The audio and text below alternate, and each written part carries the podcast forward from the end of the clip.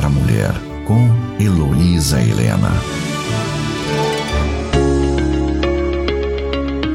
Em 1928, após a organização das primeiras três federações do Brasil, a saber, Sul de Minas, Pernambuco e o desdobramento da de Pernambuco, a Federação Sul de Pernambuco e Alagoas, a senhora Dona Amélia Quer Nogueira pronunciou o discurso perante a Assembleia Geral, hoje chamada Supremo Concílio, reunida em Campinas, São Paulo. Após este evento, é nomeado por esta Assembleia Geral o primeiro secretário executivo, Reverendo Jorge Goulart.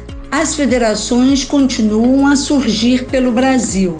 Em 1929, foi criada a Federação de SAFs do Presbitério de Minas. Neste mesmo ano, a quinta federação, a do Presbitério Oeste de São Paulo. A sexta federação surge em 1930 no Presbitério Leste de Minas, exercendo a primeira presidência Dona Cecília Rodrigues Siqueira, que já havia sido é presidente lá em Pernambuco, trazendo assim a experiência do trabalho realizado lá. Outras federações foram sendo organizadas por todo o país, unindo assim as SAFs em cada presbitério. Os secretários é, nacionais chamados de secretários executivos e depois secretárias gerais e hoje secretários nacionais vão sendo nomeados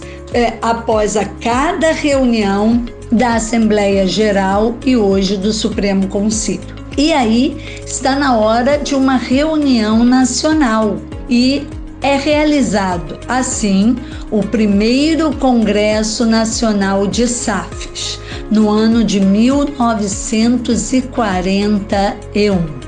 Heloísa Helena, secretária nacional do Trabalho Feminino. De Mulher para Mulher. Apresentação Heloísa Helena, um programa da Confederação Nacional de SAFs.